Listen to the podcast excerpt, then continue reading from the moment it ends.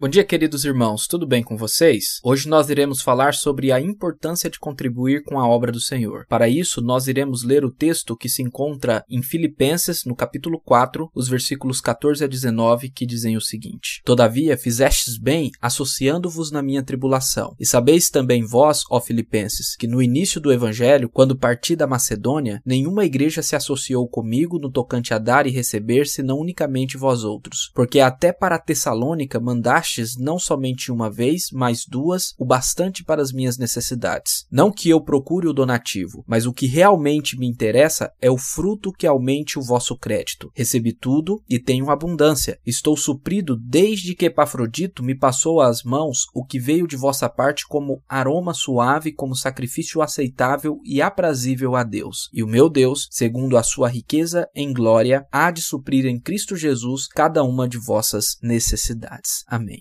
Neste texto, Paulo está agradecendo aos irmãos de Filipos pela contribuição financeira que enviaram para ele por intermédio de Epafrodito. Paulo estava preso em Roma, em uma prisão domiciliar e estava passando necessidades. Então, aqueles irmãos voluntariamente doaram do que tinham para ajudar o apóstolo. Paulo não apenas fala sobre a oferta que ele recebeu e supriu todas as suas necessidades de forma abundante, conforme o versículo 18, mas também fala que os irmãos filipenses haviam contribuído com ele em suas viagens viagens missionárias, ajudando-o na pregação do evangelho por onde ele passava, conforme o versículo 15, e quando ele teve necessidade em Tessalônica, segundo o versículo 16. Do versículo 17, por outro lado, Paulo deixa claro que o seu coração não está nas ofertas que ele veio a receber enquanto dedicava-se integralmente à obra da pregação do evangelho. Ao contrário, ele se preocupava com o fruto de seu trabalho, isto é, com os salvos e com o crescimento da igreja em graça e generosidade. É isso que ele quis dizer no final do versículo 17 sobre o seu interesse, que é o fruto que aumente o vosso crédito. Isto porque, segundo Paulo no versículo 18, o apoio que aquela igreja dava a Paulo para ajudá-lo no cumprimento do seu dever apostólico era como aroma suave, como sacrifício aceitável e aprazível a Deus. Isto é, era adoração ao Senhor, pois tinha sido uma oferta em gratidão a Deus por sua salvação. E este é o ponto fundamental. Toda contribuição que damos deve ser feita em gratidão a Deus, como uma forma de adorá-lo pela salvação que ele nos deu em Cristo Jesus, e não apenas pela herança da vida eterna que temos, mas pelo próprio Cristo que se deu por nós por inteiro, vertendo todo o seu sangue em nosso lugar. Aleluia. Tendo isto em vista, Paulo conclui dizendo que o Senhor Deus, que ele chama de uma forma íntima e carinhosa o meu Deus, há de suprir em Cristo Jesus todas as necessidades do seu povo, segundo a riqueza da sua glória em Cristo Jesus. E esta é uma promessa que nós precisamos crer crer e confiar plenamente. Deus sempre supre as nossas necessidades. Observe que o texto não diz que Deus nos dará tudo o que queremos, e muito menos que seremos ricos se ofertarmos de tal e tal forma, como a teologia da prosperidade insiste em enganar as pessoas. Diferente disso, o texto diz que não nos faltará o necessário. E o mais importante, a riqueza da glória de Deus em Cristo preencherá o nosso coração, nos dando satisfação, seja em abundância ou em escassez. Como Paulo havia nos dito nos versículos versículos 10 a 13, assim será. Amém. Em nossa época, a questão de contribuições para a obra é bastante questionada, em razão de muitos ditos pastores oportunistas mercadejarem a palavra de Deus e usarem a igreja como meio de consumo próprio, como lobos vorazes e salteadores implacáveis. Contudo, o uso indevido de algo não anula o seu uso correto. Apesar de muitas igrejas estarem negociando o evangelho e estarem vendendo a salvação em uma espécie de venda de indulgências nos tempos modernos, e apesar de milhares de pessoas estarem acreditando que estão comprando as bênçãos do Senhor seguindo a falsa teologia da prosperidade, ainda assim é necessário voltarmos ao verdadeiro evangelho e entendermos a importância da contribuição em prol da obra do Senhor, em prol da obra missionária. E no evangelho, a motivação para contribuir financeiramente sempre é a graça do nosso Senhor Jesus Cristo, que sendo rico se fez pobre por amor de nós, para que pela sua pobreza nos tornássemos ricos, conforme Paulo diz em 2 Coríntios 8:9. E em 2 Coríntios 8:8, Paulo nos ensina que não é uma obrigação, mas um ato de amor, de amor a Deus e de amor pela obra. Paulo mesmo diz nesse texto: "Não vos falo na forma de mandamento, mas para provar pela diligência de outros a sinceridade do vosso amor." E em 1 Coríntios capítulo 9, versículo 7, Paulo nos diz: "Cada um de conforme determinou em seu coração, não com pesar ou por obrigação, pois Deus ama quem dá com alegria. O grande ponto aqui é que um verdadeiro cristão desejará louvar a Deus também com seus bens, contribuindo para o progresso da obra, e isto ele fará de coração, com alegria e em gratidão ao Senhor, como um ato de amor e não por mera obrigatoriedade. E isto porque ele não é avarento e em seu coração ele não idolatra o dinheiro. Assim, ele consegue contribuir com alegria e gratidão, porque o Senhor lhe deu esse recurso para abençoar a obra do Senhor. Assim, nós precisamos entender a importância de contribuir com a obra do Senhor. É dessa forma que a igreja envia missionários, é dessa forma que o evangelho é pregado e propagado, não apenas na nossa cidade, mas no mundo afora. E nós, como cristãos, precisamos adorar a Deus também nesta área da nossa vida, com alegria, gratidão, com voluntariedade e generosidade para a glória de Deus. Que Deus abençoe o seu dia em nome de Jesus e que você possa também confiar na promessa que o nosso Deus suprirá todo todas as nossas necessidades segundo a riqueza da sua graça e da sua glória em Cristo Jesus. Amém.